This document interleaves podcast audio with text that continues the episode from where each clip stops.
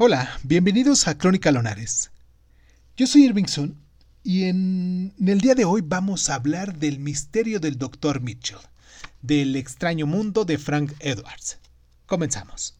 Cierra los ojos, cierra los ojos, cierra los ojos, Si escuchas que alguien se acerca, no temas. Todo estará bien.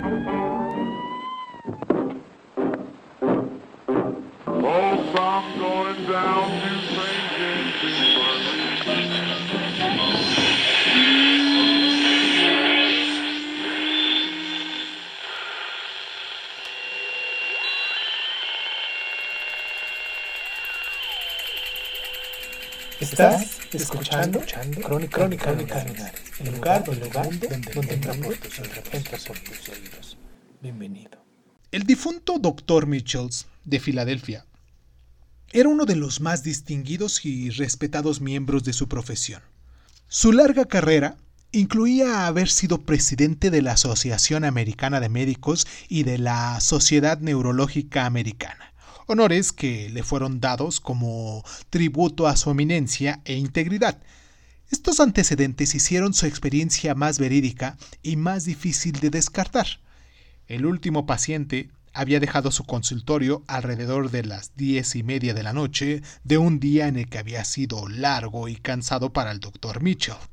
Con un suspiro de alivio, el viejo médico colgó su estetoscopio, apagó la lámpara de gas, en su sala de espera y se dirigió atravesando el pasillo hacia la cocina para servirse un vaso de leche.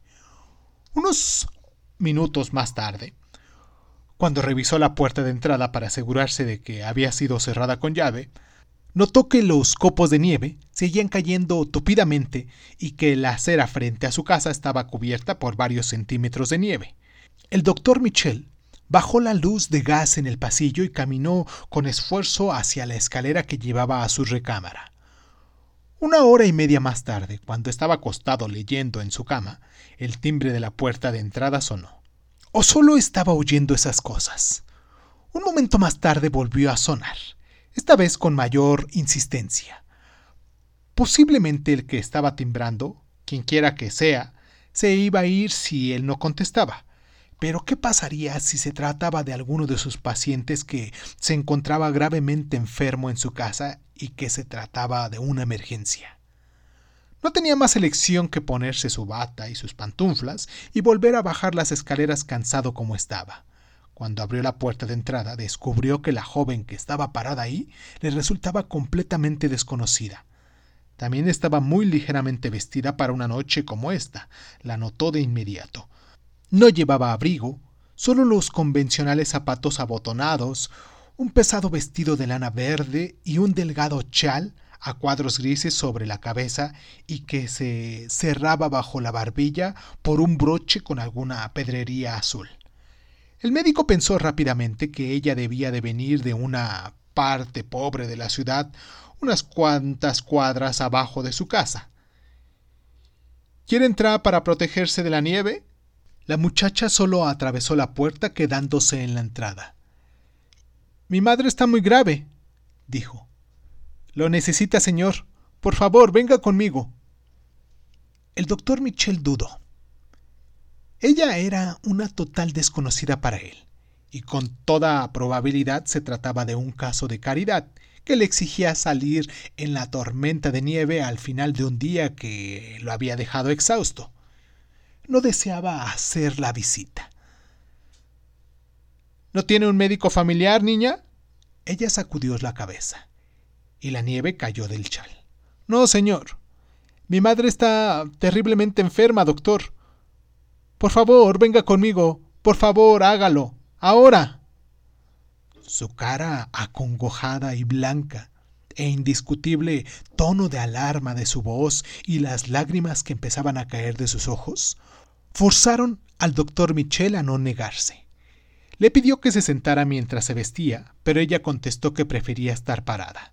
Él se apresuró a subir la escalera. Unos momentos más tarde la muchacha lo llevaba a colina abajo Y como él había sospechado, la pareja reunida por el destino caminó a través de la tormenta.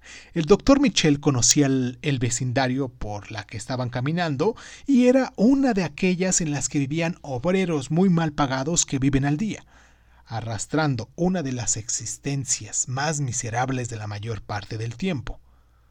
Él había hecho varias visitas a esa comunidad en el transcurso de su carrera. Una más no iba a dañarlo y podía salvar una vida. La muchacha no pronunció una sola palabra después de haber dejado la casa del médico. Caminaba unos dos o tres pasos delante de él en la nieve suave sin voltear su cabeza ni una sola vez. Al final se dirigió hacia un lugar más estrecho entre dos casas ruinosas, verdaderas vecindades. Con el médico que caminaba estrechamente a sus espaldas, siguió su camino. Subió una escalera para entrar en el sucio pasillo en el que estaba brillando una lámpara de gas a través de la pequeña ventana de una puerta. La muchacha abrió la puerta sin ruido y se hizo a un lado dejando al doctor Michel penetrar al cuarto. La pobreza era dueña del lugar. Un tapete muy usado cubría solo el centro del piso astillado. Un pequeño armario se encontraba en una esquina y una estufa metálica fría y sin fuego. Y en la cama estaba acostada una mujer de mediana edad, respirando con gran dificultad.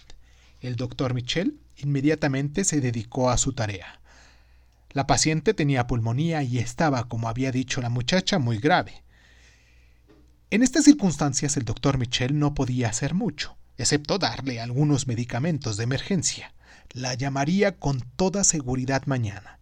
Notó con cierto alivio que la mujer estaba bastante consciente. Eso iba a ser las cosas más fáciles. El doctor miró a su alrededor buscando a la muchacha que lo había traído. Debía encenderse un fuego. Esta mujer no podía luchar con una enfermedad en un cuarto frío. En ese momento se dio cuenta el doctor Michel que no había visto a la joven desde que había entrado en el cuarto. Miró otra vez a su alrededor y la puerta de un ropero desvancijado estaba abierta.